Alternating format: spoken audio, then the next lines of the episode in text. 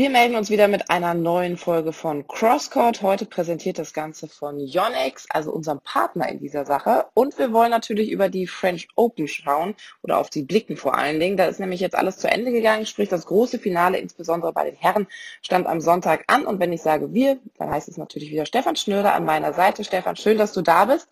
Also ein spannendes Wochenende liegt hinter uns, ein spannender Sonntag, ein langer Sonntag, wenn man so will, hat ja ein bisschen gedauert, was uns die Männer da geboten haben. Also Novak Djokovic stand im Finale gegen Stefanos Tsitsipas. Also das war ja ein ewiges Hin und Her nach zwei Sätzen. Stefanos Tsitsipas eben vorne gewesen und ich muss sagen, ich habe gedacht, heute packt das. Heute schafft das tatsächlich Novak Djokovic, äh, den Pott wegzuschnappen. Allerdings dann drehte sich mal wieder alles. Ne? Also so wie man das eigentlich bei den ganz Großen kennt, ob es ein Djokovic ist, ob es ein Nadal am Ende ist. Am Ende wissen sie dann doch irgendwie mit ihrer, ja, mit ihrem Kopf irgendwie umzugehen, weil oft ist es ja einfach eine Kopfsache bei den ganz Großen. Und plötzlich läuft es dann wieder besser. Ich glaube, er hat sogar sein T-Shirt gewechselt und plötzlich war es wieder der alte Novak Djokovic. Wie hast du das Finale erlebt? Ja, äh, schon ähnlich. Ähm, also erstmal Hallo. Ähm, Glückwunsch an Novak Djokovic vor allem. Ähm, absolut verdienter Sieger. Er hat, er hat halt dieses extra Level, wo er 30, 40 Minuten lang keinen Fehler macht und obwohl er sechs Sätze ab dem Achtelfinale verloren hat, bestand eigentlich für mich nur gegen Nadal die Gefahr, äh, dass er verliert. Aber dazu sage ich später was. Gegen Berrettini war es noch gefährlich, weil als er da total ausgerastet ist und fast das Racket in Richtung seiner Box geworfen hat, er hatte das schon noch unter Kontrolle, aber wenn ihm da schwitzige Hände der Schläger ausrutscht, dann ist das Turnier schon wieder vorbei. Nein, Finale war ein bisschen so ein seltsames Djokovic-Finale, möchte ich fast sagen. Also klar, ich verstehe schon, dass man, dass man dachte, nach dem zweiten Satz hatte ich auch schon mal überlegt, hm, ist das, ist, ist da doch was? Wir kommen ja auch noch zu meinen anderen falschen Prognosen. Bis auf Tsitsipas hatte ich ja nicht so viel recht. Aber hier hatte ich nach 2 zu jemandem schon gesagt, äh, abwarten. Ich glaube nicht, dass er so fertig ist, wie es den Anschein macht. Natürlich waren die vier Stunden gegen Nadal anstrengend, aber steckten Djokovic körperlich mit Tagpause nochmal weg. Für mich war es eher so ein mentales Loch. Er hat ja gesagt, Nadal ist sein Everest in Paris gewesen. Und ich glaube schon, dass er da auch gedacht hat, das gibt's nicht. Ich habe das Schwerste geschafft, was es im Tennis zu meistern gibt. Und jetzt scheitere ich da vor der Ziellinie wie 2015, als er einen damals formlosen Nadal auch besiegt hatte. Und äh, vielleicht hat sich manche auch an das Finale gegen Team damals erinnert, 2020 bei den Australian Open, wo man am Ende von Satz 3 auch dachte, man müsste Djokovic jetzt gleich mit dem Rollstuhl vom Platz fahren. Und dann kam er auch zurück wie ein Roadrunner. Diesmal verschwand er, was du gesagt hast, nach Satz 2 in der Kabine und Tsitsipas sagte zu dem Djokovic danach, ich weiß nicht, was passiert ist, aber er kam plötzlich als anderer Spieler zurück. Keine Ahnung wieso, körperlich, Antizipation, die Bewegung auf dem Platz, alles fühlte sich bei ihm frischer an das deckt sich auch mit meinem Eindruck. Ähm, der kam wirklich als neuer Spieler zurück, wirkte frischer als zu Matchbeginn, was nach 90 Minuten Match ja erstaunlich ist. Äh, den Trick muss er mir mal verraten, äh, wie er das macht. Ich vermute, es ist wirklich so eine mentale Blockade, die er da gelöst hat. Jedenfalls fand ich in dem Match vor allem den ersten Satz geil und dann zweiter Satz wehrte sich Djokovic kaum. Und in Satz 3 also ich, ich verstehe, dass man nach Satz 2 so das Gefühl hatte, dass das klappt heute mit Tsitsipas, aber ich bekam dann schon schnell das Gefühl so, nee, das wird wieder nichts. Ich weiß nicht, wie, wie hast du den Djokovic vor, nach der Kabine so gesehen? Ja, es war ein krasser, also so wie du sagst, ein komplett anderer Spieler irgendwie vom Kopf her. Ich glaube, das ist wirklich das mentale Extrem. Trotzdem erstaunlich, wie schnell er dann auch den Schalter umlegen kann. Von es läuft nicht äh, bis hin zu ich spiele wieder richtig geiles Tennis. Das geht ja dann doch relativ schnell äh, bei ihm. Ich muss aber auch sagen, ich fand auch Tsitsipas in den ersten beiden Sätzen echt überragend. Ich weiß nicht, ob ich schon mal so ein geiles Match von Tsitsipas vorher gesehen habe. Also es war wirklich der absolute Wahnsinn, wie der Tennis gespielt hat. Und man muss halt sagen, was ich dann so erstaunlich finde, gerade hinten raus im letzten Satz, dass halt so ein, wie alt ist Tsitsipas, 22, 22-Jähriger, dem, der hat keine Kraft mehr, der ist total platt, der konnte ja kaum noch laufen, hatte man zwischendurch den Eindruck. Und bei Djokovic, ja, der war auch müde, aber der hat es trotzdem noch hingekriegt, da äh, hin und her zu flitzen. Und er ist jetzt schon ein paar Jährchen älter, ne? Also es ist dann schon erstaunlich und ich glaube, das Fitnesslevel von Djokovic und eben auch das mentale Level, was diese Topstars wirklich haben, das ist unfassbar. Und da müssen, glaube ich, noch die jungen Kerle irgendwie so ein bisschen rankommen. Wobei ich, wie gesagt, sagen muss, ich finde, Tsitsipas hat ein mega Match gespielt. Insbesondere dann, wenn man auch noch die Geschichte dahinter hört, dass eben fünf Minuten äh, vor dem Spiel seine Oma verstorben ist. Also ich finde, das musst du ja auch erstmal irgendwie verkraften. Und ich glaube, das erklärt auch so am Ende so die Bilder, die man gesehen hat. Also, also ich fand wirklich einen Tsitsipas extrem stark und ich glaube auch, oder gut, ich glaube, da bin ich nicht alleine, äh, ich bin mir sehr, sehr sicher, den werden wir noch häufiger im Finale sehen und irgendwann wird er den Pot auch nach oben äh, reißen dürfen. Aber ich fand es wirklich von ihm stark, aber natürlich auch von Djokovic dieses Umswitchen plötzlich und als neuer Spieler, wie du eben gesagt hast, wieder auf dem Platz zu stehen und das Ding so zu drehen, das ist echt bockstark. Ja, also du hast zu Tsitsipas viel Lob ausgeschüttet, zu Recht, dem kann ich nur zustimmen. Zu, bei der Sache mit der Oma hast du auch völlig richtig angesprochen. Ich bin mir nur nicht sicher. Er hat geschrieben, dass das fünf Minuten vor Matchbeginn, dass sie verstorben ist. Ich bin mir nicht sicher, ob er es vorher erfahren hat. Für mich war es eher, dass er es danach erfahren hat, weil ich glaube nicht, dass man ihm das vorher steckt. Aber deswegen meine Analyse, weil mein kleiner Kritikpunkt ist jetzt unter der Annahme, dass er es nicht gewusst hat. Ja. Weil ähm, das, Match gegen Nadal war für mich. Verraten, ne? Das hat er auch nicht Was verraten, ob er es vorher gewusst hat, ne? Genau, er hat es nicht, er hat so formuliert, dass, dass, es, dass sie fünf Minuten vorher gestorben ist. Ich kann mir nur nicht vorstellen, dass du dann auf ein Blatt sprintest und vor dem Notruf noch ihm das unbedingt stecken willst. Ich glaube nicht, dass das im Sinne der Oma gewesen wäre auch. Ähm, aber ich weiß es nicht. Äh, das Match gegen Nadal war für mich trotzdem fast noch enger als gegen Tsitsipas. Und das eine ging ja 4-6-2 im vierten aus. Nur ich hatte, ich hatte schon das Gefühl, dass es auch an Tsitsipas lag neben dem starken Djokovic, warum das dann recht schnell gekippt ist, weil es war klar, dass er, nachdem er die zwei Sätze wirklich großartig spielte, zum, zum Denken beginnen wird. Ähm, es war jetzt auch nicht so, dass Tsitsipas danach alles verschlug. Er machte halt ein paar unkluge Entscheidungen mehr, spielte diese Stops plötzlich und ließ sich da von dem neuen Djokovic ein bisschen äh, beeindrucken. Djokovic hat ja zum Beispiel gesagt, ähm, dass er nach, zwei Sa nach Satz 2 dachte, ich wollte geduldig bleiben und hoffe, im dritten Satz an ihm dran zu bleiben. Ich schaffte das frühe Break und von da an mochte ich meine Chancen. Ich fühlte, dass er plötzlich Dinge zu überdenken begann. Ich war in seinem Kopf. Also es spricht ja auch dafür. Also der schafft ein Break und denkt schon, ja, jetzt gewinne ich, obwohl er immer noch mit zwei Sätzen zurückliegt. Äh, und Nadal-Fan Share verglich, verglich Djokovic ja mit einer Maschine, aber für mich ist es eher so ein High, weil Tsitsipas war lange Zeit so positiv. Und im dritten Satz kamen dann kurz mal negative Emotionen raus. Und Djokovic spürt das wie so ein High, wenn ein Tropfen Blut im Meer ist. Also zeig ihm negative Emotionen, es ist fast vorbei.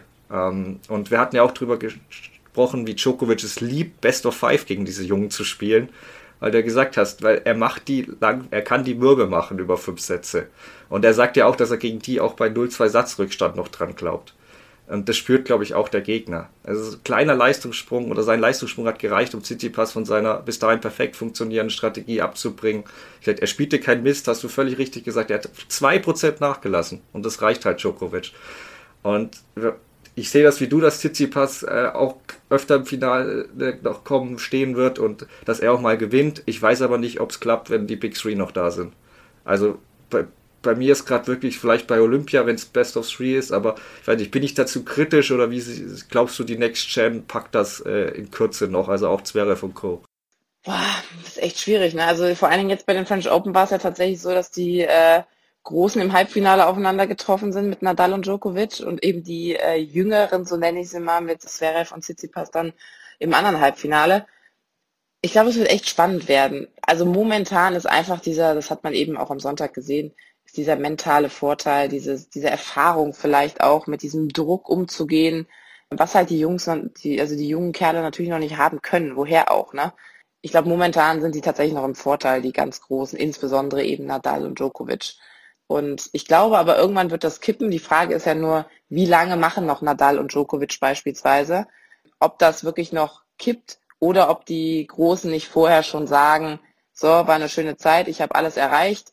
Ich bin, da sind wir beim Thema GOAT, ne? ich bin jetzt der Greatest of All Times. Ja, wer ist es denn jetzt? Fragt man sich jedes Mal.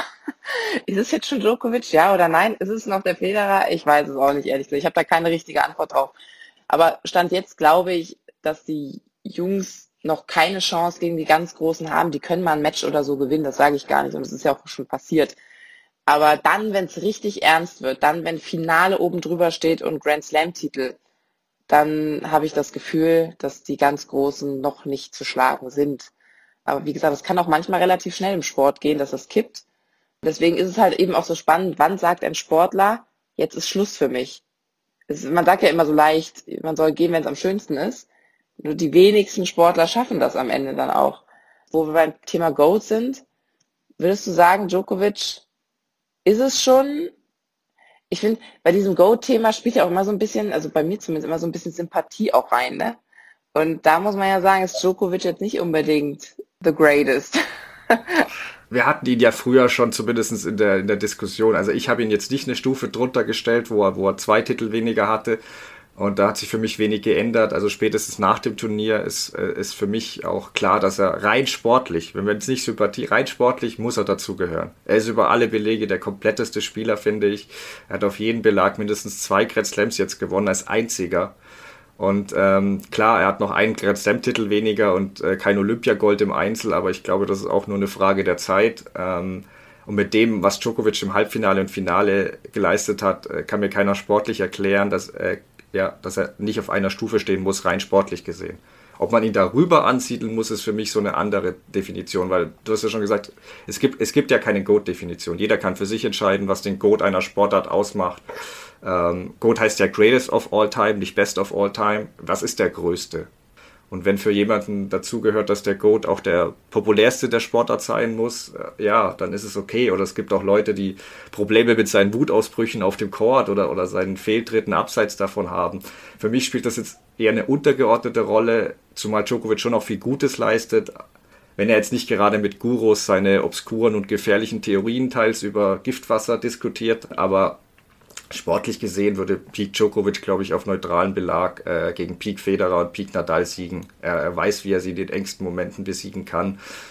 Klar, Nadal in Peakform ist auf Sand sicher stärker und Federer kann man auf Hochseiten auch diskutieren, auch wenn der direkte Vergleich in Wimbledon für Djokovic spricht, aber da waren auch einige Spiele, wo Roger nicht in Peakform annähernd war. Ähm, was mich so stört, ist, dass es meistens in der Debatte darum geht, die anderen Spieler ein bisschen klein zu reden. Der hat das nicht gewonnen, da war der Spieler nicht dabei. Nadal gewinnt ja eh nur auf Sand. Ähm, ja, also der Spieler, der von 2010 bis jetzt die meisten Grand Slam-Titel bei den US Open gewonnen hat, ist halt Nadal mit vier. Also so viel dazu, dass der auf Hartplatz der Schwächste sein soll. Also ich habe jetzt auch noch nicht neu ausgerechnet, aber Djokovic hatte vor, vor ähm, Paris 66 Prozent seiner Titel auf Hartplatz bei einem Grand Slam gewonnen. Also zwei Drittel. Bei Nadals Bilanz, äh, er hat 65 Prozent auf Sand. Also es ist ein bisschen, bisschen unfair, finde ich, der Teil. Auch, ich sage jetzt nicht, um Djokovic was wegzunehmen, weil er ist der vielseitigste der drei.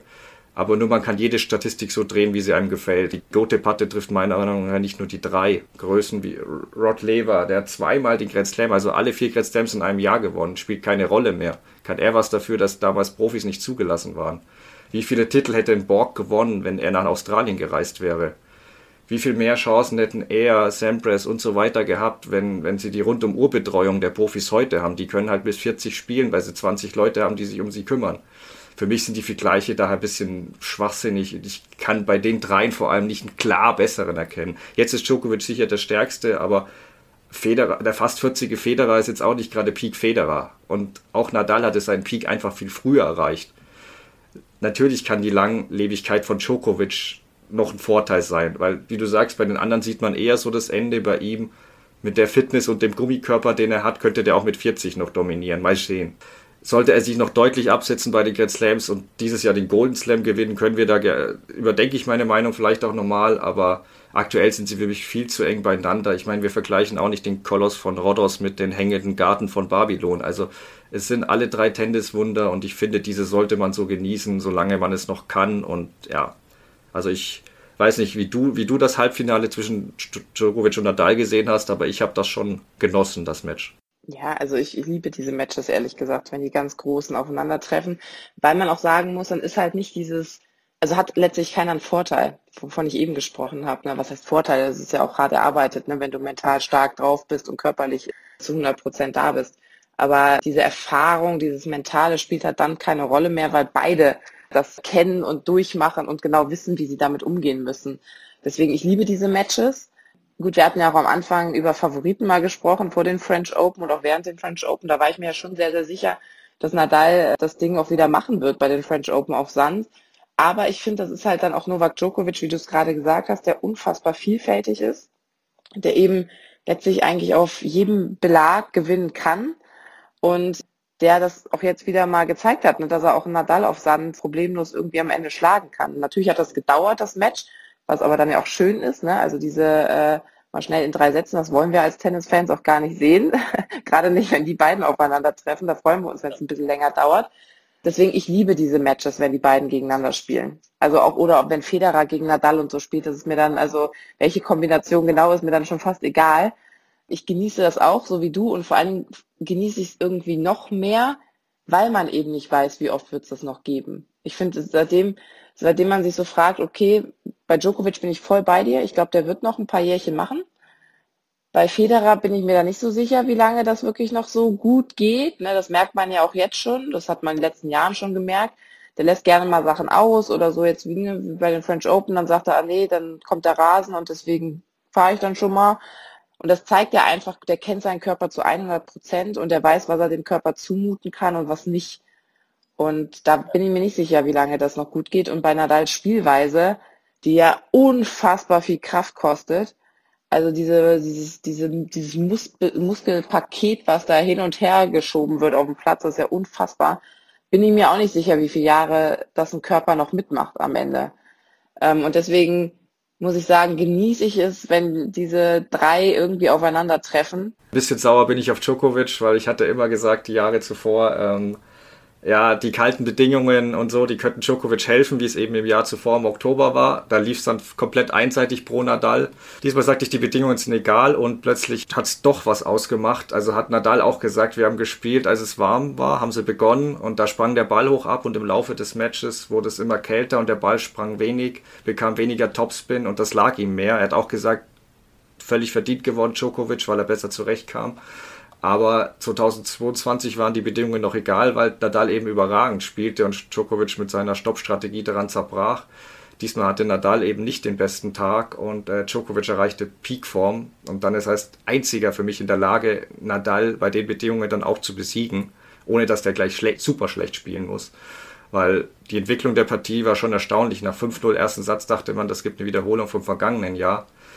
Und ähm, dann steigerte sich Djokovic aber und äh, Nadal ließ ein bisschen nach, wurde vorsichtiger und der dritte Satz war für mich dann der Höhepunkt des ganzen Turniers. Djokovic hat gefühlt 30 Minuten keinen Fehler gemacht.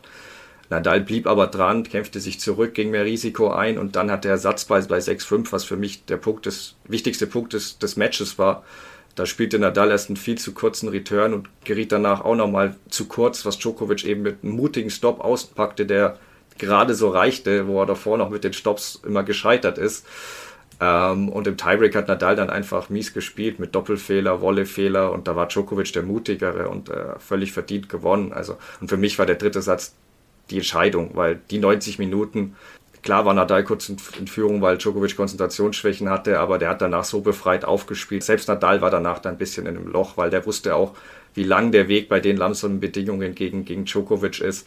Ich meine, der Turnierdirektor hat danach noch gesagt, dass Nadal leicht am Fuß verletzt war. Das weiß ich jetzt nicht, daher würde ich es mal nicht weiter bewerten.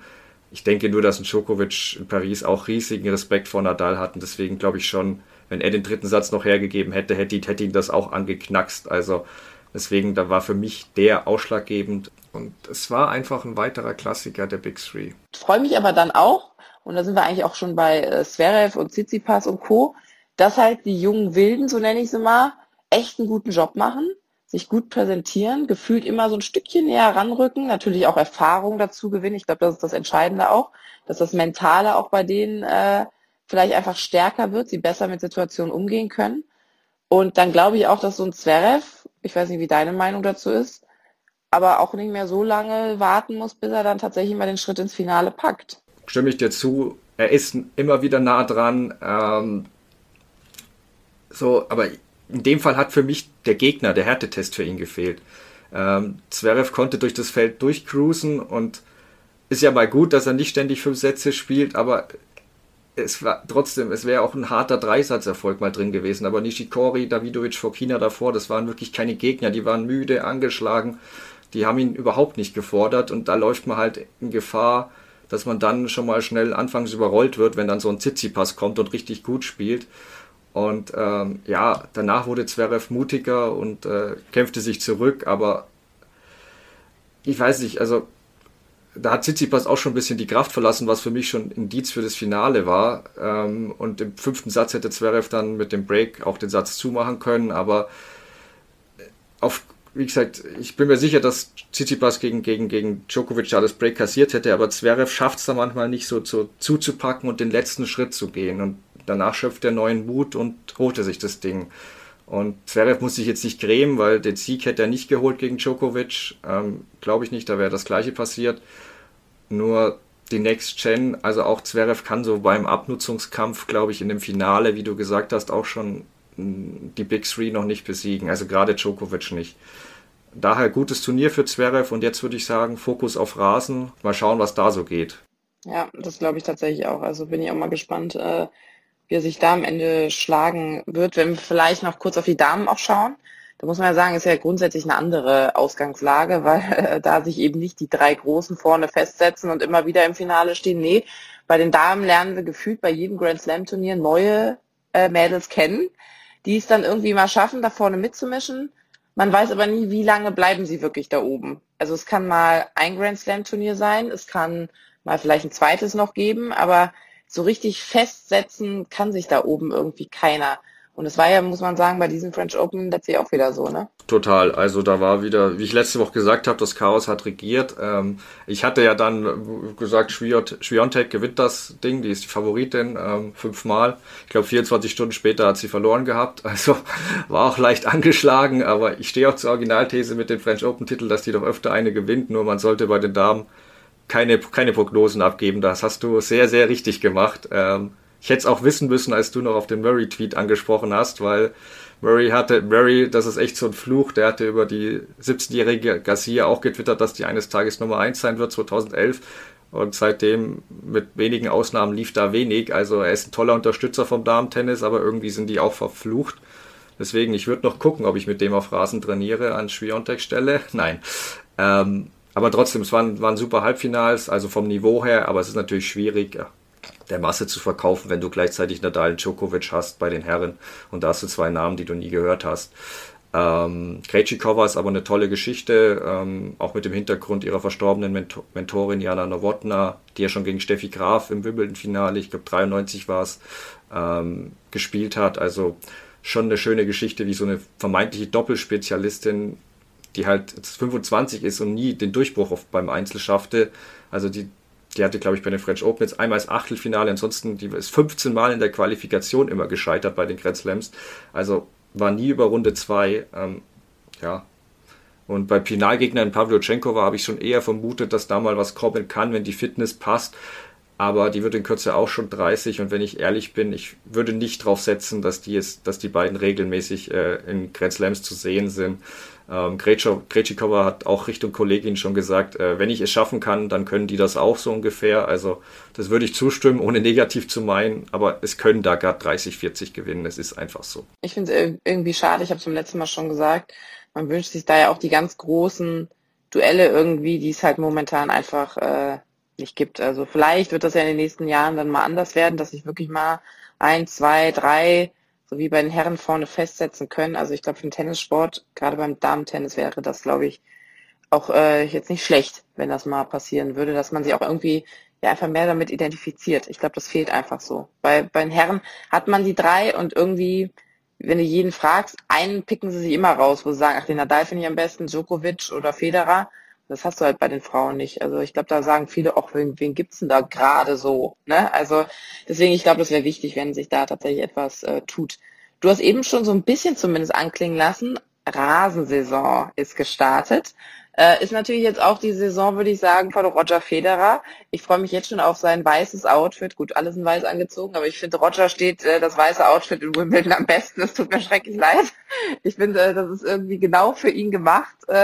Der Platz ist auch genau für ihn gemacht. Äh, was traust du ihm denn zu? Schwierig. Ähm, also ich habe ihn gestern schon, also Montag war das, wir zeigen am Dienstag auf, gegen Iwaschka gesehen in Halle. Ähm, Aufschlag sah gut aus, aber Federer sagte schon auch, der Rest muss noch besser werden, was ich ähnlich sehe. Ich weiß nicht, ob er es halt sieben Partien durchziehen kann. Also ich bin da schon, ich sehe ihn schon als so, ja, ich will nicht sagen gefährlicher Außenseiter, eher so Mitfavorit, aber ich habe tatsächlich in dem Fall Wimbledon einen ganz, ganz klaren Favoriten und zwar noch klarer, als ich Nadal in Paris hatte, auch wenn ich Nadal davon ist, sage gebe ich zu.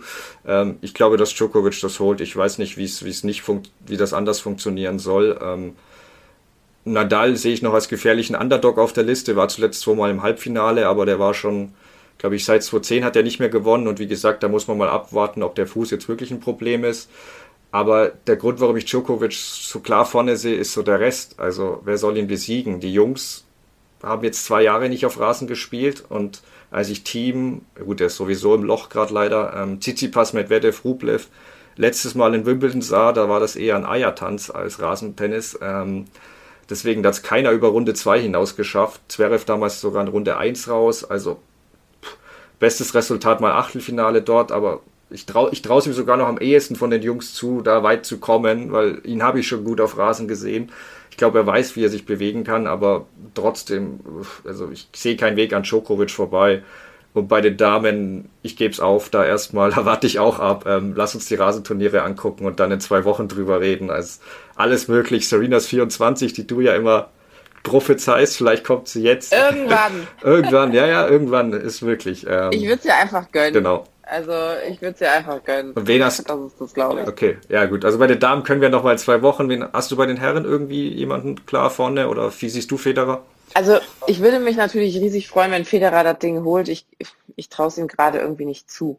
Ich weiß auch nicht, ob er sich das selber gerade zutraut. Das frage ich mich auch die ganze Zeit. Also der ist ja immer schon sehr realistisch und glaube ich keiner, der irgendwie nach außen immer so tut, hey, hier, hier, ich bin topfit und ich zeige euch jetzt, wie es geht. Ähm, ich weiß nicht, ob er sich selber sogar zutraut. Also mein Eindruck macht es gerade nicht. Ähm, deswegen, ich, also Djokovic, also gerade nach dem Match jetzt am Sonntag und nach dem Turnierverlauf auch insgesamt bei den French Open traue ich dem tatsächlich sehr, sehr viel zu. Das hat ihm jetzt wahrscheinlich auch nochmal ordentlich Push gegeben. Ähm, also ich glaube auch, dass, dass man den schlagen muss, um am Ende äh, tatsächlich zu gewinnen. Also ich glaube auch, dass Djokovic, da bin ich bei dir, wohl der Top-Favorit ist. Nadal weiß ich auch nicht, ob der jetzt auf Rasen so plötzlich, äh, weiß ich nicht, die Rakete zündet. Äh, gut, ich würde mich freuen, aber ich glaube es tatsächlich nicht. Deswegen glaube ich tatsächlich, kein Weg führt an Djokovic vorbei. Und freue mich aber drauf. Ich bin ja großer Wimbledon-Fan. Also ich finde, äh, du, ich, also du warst ich, ja schon dort. Das Turnier, ich war schon vor Ort und äh, das ist ein geiles Turnier, was einfach total viel Charme hat und äh, also das ist, also da freue ich mich echt drauf. Wimbledon ist für mich immer so das Highlight, wenn ich ehrlich bin. Also ähm, nee, deswegen, ich bin gespannt, was uns da erwartet. Also gut, bei den Frauen, ich sag da auch nichts, wer der Favorit ist. Ja. Also bei den Frauen ist mir alles möglich. Wundertüte. Mal gucken, wer dieses Mal mit vorne spielen ja. kann. Vielleicht gibt's ja noch acht neue, okay. die wir noch nicht kennen. Ja, also alles möglich. Ja, Jule Diemeyer machte gestern guten Eindruck, die junge Deutsche. Nein, es ist alles, also es ist alles drin, da hast du völlig recht. Nee, du, dann lass uns das einfach in zwei Wochen nochmal gucken, ob wir da mehr wissen. Ähm, äh, ich würde jetzt dann noch kurz nochmal abgeben sozusagen an mein Gespräch mit äh, Carsten Neuhaus, den haben wir ja die letzten Wochen schon kennengelernt. Mit dem habe ich auch noch ein bisschen von seinen letzten Eindrücken aus Paris gesprochen und wie er die Junioren so erlebt hat. Und ja, lass uns das einfach mal anhören.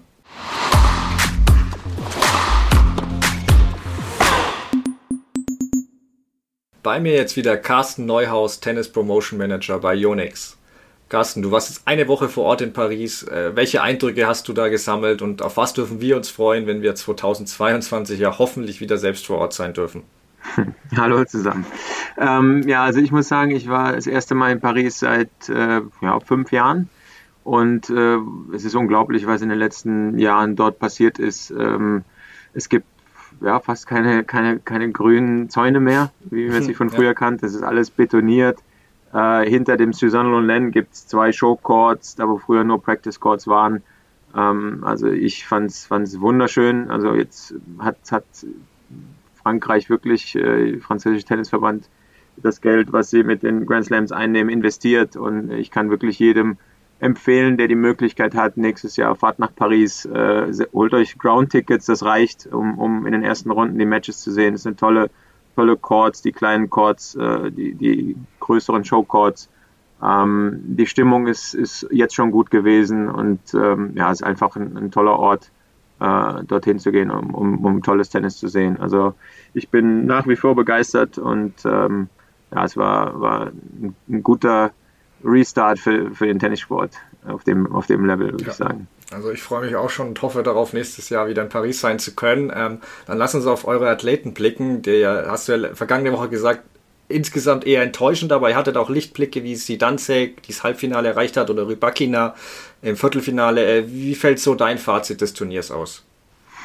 Ja, also es ist natürlich, wie, wie so viele Sachen im Leben, Enttäuschung kommt immer mit sehr hohen Erwartungen und ähm, bei manchen Spielern waren die Erwartungen hoch, äh, speziell bei, bei Kaspar Rüth, ähm, den habe ich ja unter den letzten acht, vielleicht sogar im Halbfinale gesehen, äh, speziell als Dominik Thiem früh rausgegangen ist, es war äh, das Feld. Ähm, und dann passiert es halt. Und äh, dann, dann verliert so ein Spieler. Ähm, und da war der Start war schon wirklich für uns enttäuschend. Aber es ist einfach schön zu sehen, ähm, du hast es angesprochen, eine Sidanzek, Rybakina, auch eine Marta Kostjuk, dass dann ja andere Spielerinnen oder Spieler auch mal in die Breche springen, wenn die Topstars, sage ich jetzt einfach mal so, ähm, nicht so performen. Und ähm, ja, ich bin für die Zukunft äh, guter Dinge, äh, wenn alle fit sind, dass wir ja, in, der, in der Breite auch gut performen werden. Also davor war es eh gut, ne? mit Hubi Hokac hat Masters in Miami gewonnen. Also äh, unsere Athleten haben eigentlich ein, ein bisher ein ganz gutes Jahr gespielt. Stan wird jetzt hoffentlich bald zurückkommen. Äh, Chapo hat jetzt wieder in, in, äh, in Stuttgart gespielt. Angie geht jetzt auf Rasen. Ähm, ja, ich, ich freue mich auf das, was kommt und wir haken dann mal die French Open ab mit, mit einem Lichtblick oder dem Positiven mit, mit äh, Sidanzik und, und Rybakina und, und Kostschuk. Dann lass uns gerne doch zu den Junioren und Juniorinnen gucken, weshalb du ja auch da warst. Ähm, wir haben letzte Woche über Max Rehberg und sein Duell mit Leo Borg geredet, dem Sohn von Björn Borg, ja. ähm, was der Deutsche leider knapp verloren hat.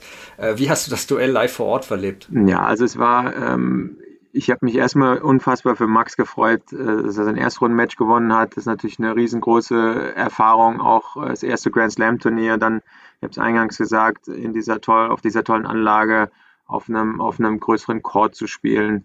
Ähm, und dann das Match gegen, gegen Leo.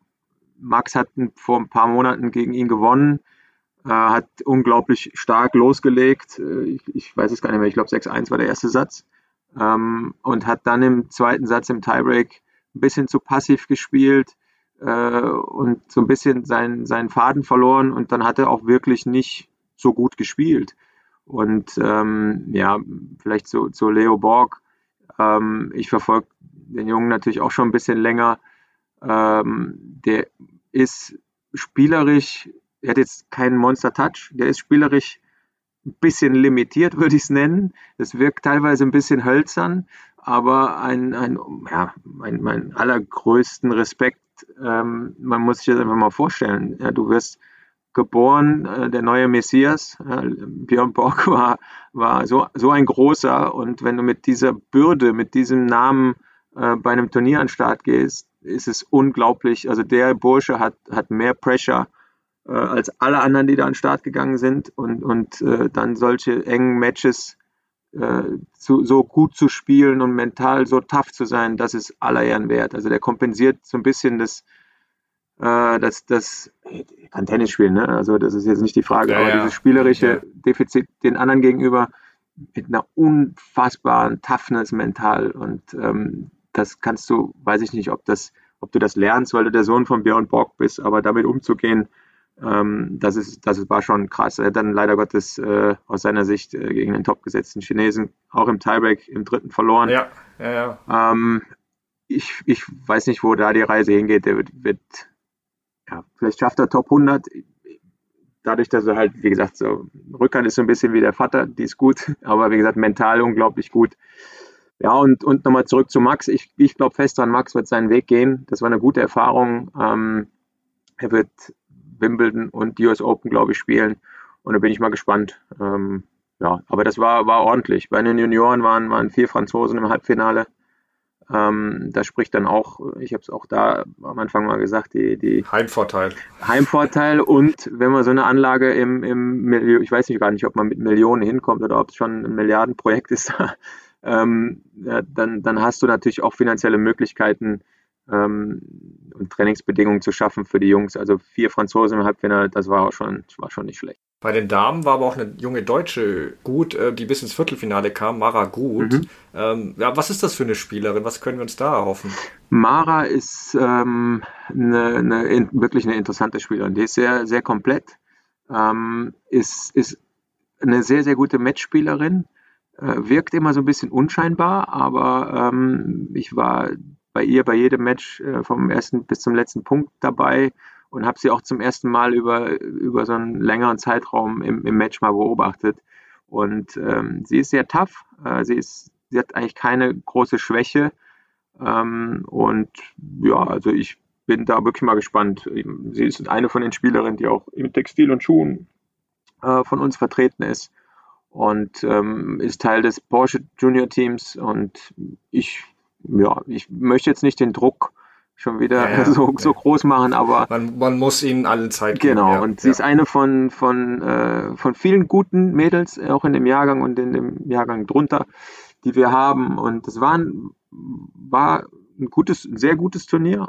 Auch da nochmal, man muss mit dem Druck umgehen, das hat sie super gemacht und hat dann, ja, da waren ein paar blöde Bälle in dem Match, wo sie verloren hat, war, man sagt es als Tennisspieler, man nörgelt immer, aber das habe ich selten gesehen, dass es 30, 35 Unlucky Shots, Linie, Netzroller, knapp aus. Also da, da ist einfach auch, es war so ein Tag, da, da ist alles gegen eingelaufen, das merkst du dann irgendwann. Und das hat sie trotzdem jeden Punkt wieder neu gespielt. Also Mara bin ich, bin ich guter Dinge und, und bin mal gespannt, wo, wie, wie sie sich entwickeln wird in den nächsten Jahren. Das werden wir weiter verfolgen. Was auffällt, ist aber auch äh, diese Athletinnen aus Tschechien. Also woher nimmt dieses Land, also im Vergleich zu Deutschland, recht kleine Land, ständig seine ganze Spielerin? Ich finde das echt bemerkenswert. Also erst dachte man, ja, Kvitova, Schawaschowa und so weiter waren goldene Generation, aber die produzieren ja ständig neue, Krejcikova, Vondrushova, Mukova und bei den Juniorinnen waren ja jetzt auch schon wieder äh, sehr gute am Start. Ja, also wenn man es wüsste, könnte man es ja kopieren. Vielleicht haben sie ja einen, haben sie einen Zaubertrank irgendwie. In, in, äh, es, ich kann es nicht erklären. Also es gibt ja Länder, äh, Italien hat unfassbare Herrenspieler und, und ja, ja. Juniorenspieler. Die haben aber kaum Mädels und äh, in, in, in Tschechien scheint es so zu sein, dass da eine goldene Quelle für Mädels ist. Ähm, ja, wir hatten bei den Juniorinnen, ähm, hat tatsächlich Linda Noskova das Turnier gewonnen, Yonex Vertragsspielerin, Head-to-Toe mit Textilien und Schuhen, ähm, in, einem, in einem sehr beeindruckenden, in einer sehr beeindruckenden Art und Weise. Ähm, sie ist 16 Jahre alt, ähm, hat privat ein paar Probleme familiärerseits ähm, und dann dahin zu fahren und, und die beste Woche deines Lebens zu spielen, hat mir unfassbar imponiert. Und äh, Linda ist ein ganz tolles Mädchen. Ähm, ich denke, wir sollten da auch versuchen, so eine Spielerin mit Textilien zu halten. Die, die, das ist ein hübsches Mädchen, die spielt extrem spektakulär und ähm, ja, die, die ist so komplett. Das war ähm, ich hoffe nicht, dass es zu früh war, dass sie das Turnier gewonnen hat, aber ähm, weil jetzt, jetzt kennt sie jeder und jetzt muss sie, muss sie das bestätigen. Aber das ist eine ganz, ganz tolle Spielerin. Und ähm, ja, offensichtlich hat Tschechien uns, äh, was das angeht, einiges voraus im Moment. Aber wie gesagt, nochmal, ich bin guter Dinge, dass wir in Deutschland auch ähm, die Next Generation bald sehen werden. Darauf hoffen wir doch. Ja, dann super. Äh, vielen Dank für deine interessanten Einblicke in den vergangenen Wochen. Ja, bis dann. Sehr gerne. Vielen, vielen Dank euch auch. Bis dann. Ciao.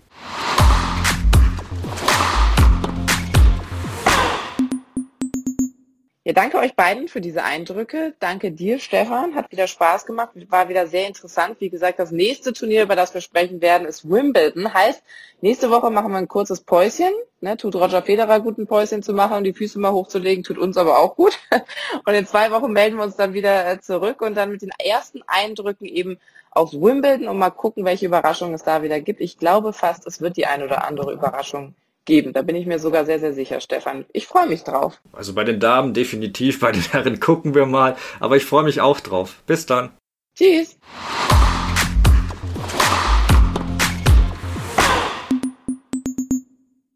Schatz, ich bin neu verliebt. Was? Drüben. Das ist er. Aber das ist ein Auto. Ja, eben. Mit ihm habe ich alles richtig gemacht. Wunschauto einfach kaufen, verkaufen oder leasen. Bei Autoscout24. Alles richtig gemacht.